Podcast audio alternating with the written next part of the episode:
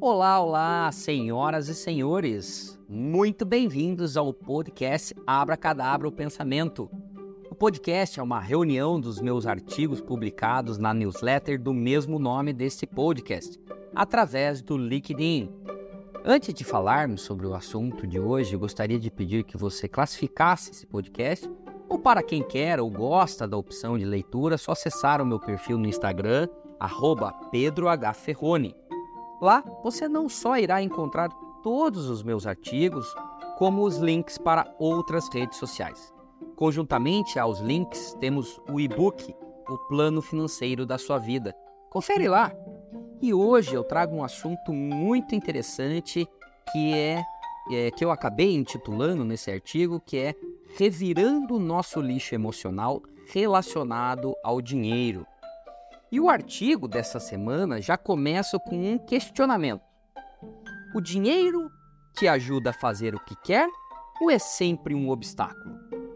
Peguei este costume de fazer perguntas depois que li o livro a arte de fazer perguntas, o poder da interrogação na criação de ideias revolucionárias do autor de Warren Berger.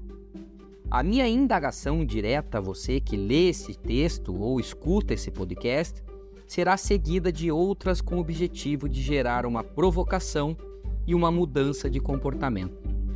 São elas: você não conseguiu começar seu projeto dos sonhos nem abandonar seu trabalho chato e insatisfatório por causa do dinheiro? Você gosta de dinheiro?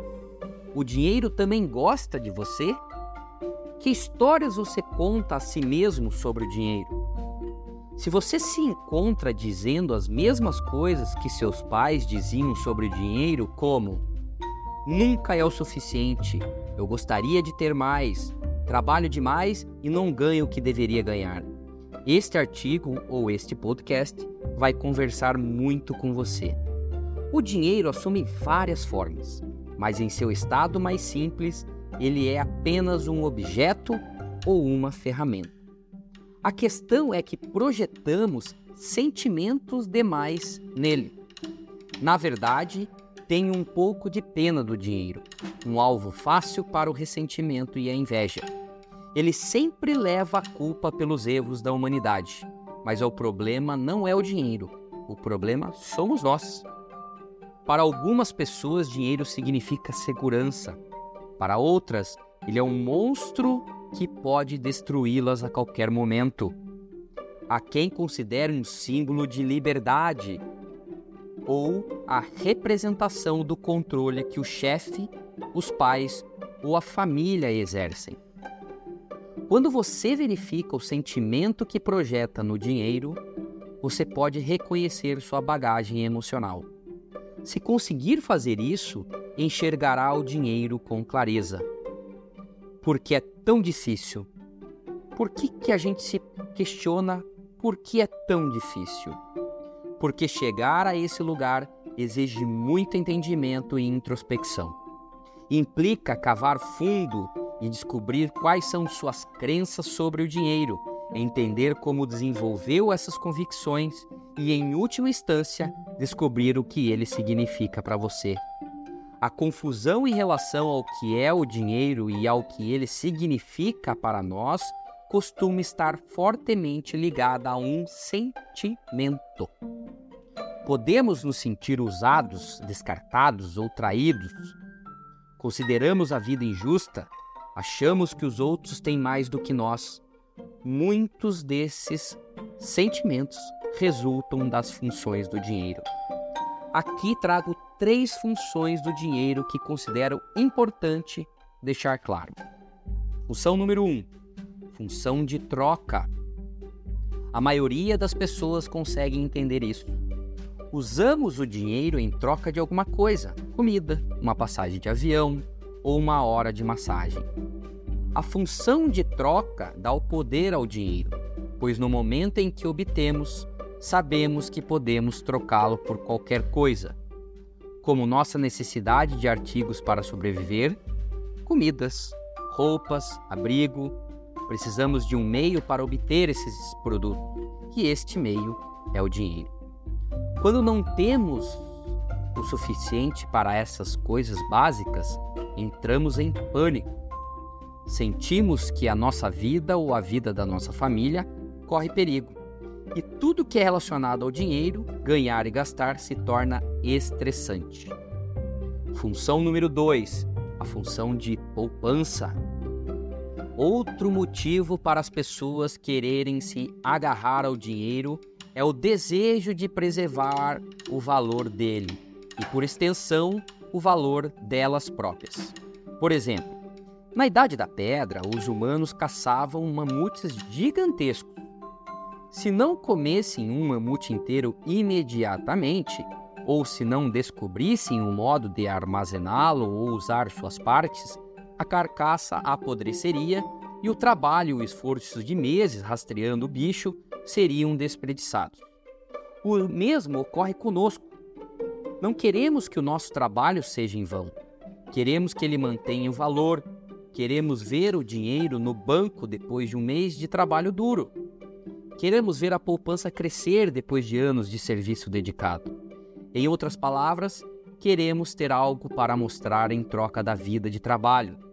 Queremos que isso signifique alguma coisa quando trabalhamos mês após mês, ano após ano e não temos nada a exibir. Ficamos abatidos e deprimidos como se nossa existência carecesse de significado. Função número 3, a função de crescimento. Este é o cerne do capitalismo. Se você deposita dinheiro, ele gera lucro. Assim, se você tem dinheiro investido, ele cresce como algo vivo. Quem tem mais dinheiro ganha mais dinheiro. Por isso, os ricos ficam mais ricos. A maioria de nós fica confusa com esse, com esse conceito, porque significa que o trabalho duro e o esforço têm pouco a ver com sucesso. Além disso, podemos nos sentir excluídos. Se não sobra dinheiro para investir no fim de cada mês, depois de pagar as contas, como vamos gerar dinheiro suficiente para acumular riquezas? É como se as cartas estivessem marcadas contra nós antes mesmo, mesmo de, de o jogo começar. Ainda que isso pareça ser verdade, não nos impede de tentar ganhar mais dinheiro ou querê-lo. Assim, se o dinheiro é um problema tão grande, por que parece que queremos ter sempre mais? Todo mundo quer mais dinheiro, quando você pergunta aleatoriamente a uma pessoa o que ela mais deseja, frequentemente a resposta é dinheiro. Mais tarde ela pode decidir exatamente como usá-lo. Mas por que desejamos tanto ter mais dinheiro? Que motivos nos levam constantemente a sentir que precisamos de mais? Ao colocar em perspectiva as razões emocionais desse desejo, você começa a se sentir mais conectado às suas próprias necessidades e menos estressado com o dinheiro. É assim que poderá se libertar. Há sempre um impulso emocional por trás do desejo de ter dinheiro. Porém, se nos desconectarmos das emoções, podemos ficar presos no ciclo de tentar ganhar dinheiro sem entender por que realmente necessitamos dele. Com o passar dos anos, observei e atendi muitos clientes, e nesses atendimentos, observei e reconheci alguns padrões. Divido eles em seis motivos pelos quais as pessoas desejam ter dinheiro. Número 1. Um, manter um padrão básico de vida. 2. Obter poder. 3. Vingar-se dos outros. Impressionante isso. Aqui é problema de autoestima. Número 4. Encontrar liberdade. Aqui está o meu grande motivo para ter dinheiro. Liberdade. Número 5. Obter amor e atenção. E número 6. Expressar amor e apreço. Chamo a atenção para este último motivo: expressar amor e apreço.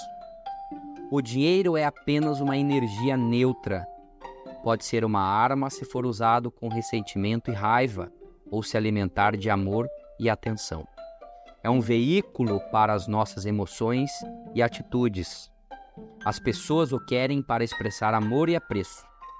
Embora esse seja um bom motivo para juntar dinheiro, precisamos ter cuidado com um aspecto. O fato de não estar nadando em dinheiro não impede você de expressar seu amor e sua gratidão aos outros.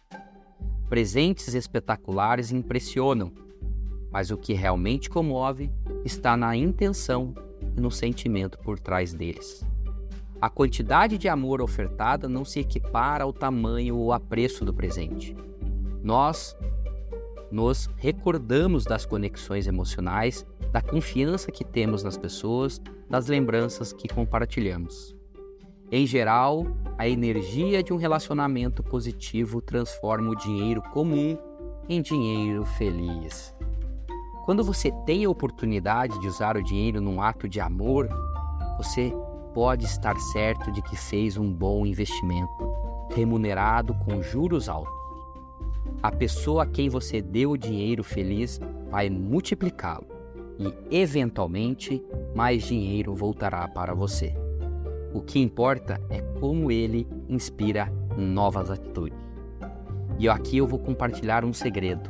Não importa quanto você tem ou ganha. O que determina a sua riqueza são os seus sentimentos em relação ao dinheiro. Não há fortuna guardada no banco que mude sua relação com o dinheiro, se você não tem uma atitude saudável a respeito dele. Eu espero que esse conteúdo, seja útil para vocês e gostaria de feedbacks, críticas, elogios, dúvidas e sugestões são sempre muito bem-vindos. Me siga compartilha é, me siga, compartilhe os conteúdos, curte e classifica nas redes sociais. Arroba Pedro H. Ferrone para o Instagram, PH Ferrone no Twitter. Estamos com um canal no YouTube com Pedro Henrique Ferrone e também um podcast nas principais plataformas de transmissão com o mesmo codinome da newsletter Abra Quedabra, o Pensamento. E me diga o que achou. Vai ser uma bênção escutar vocês e suas opiniões. Um abraço a todos.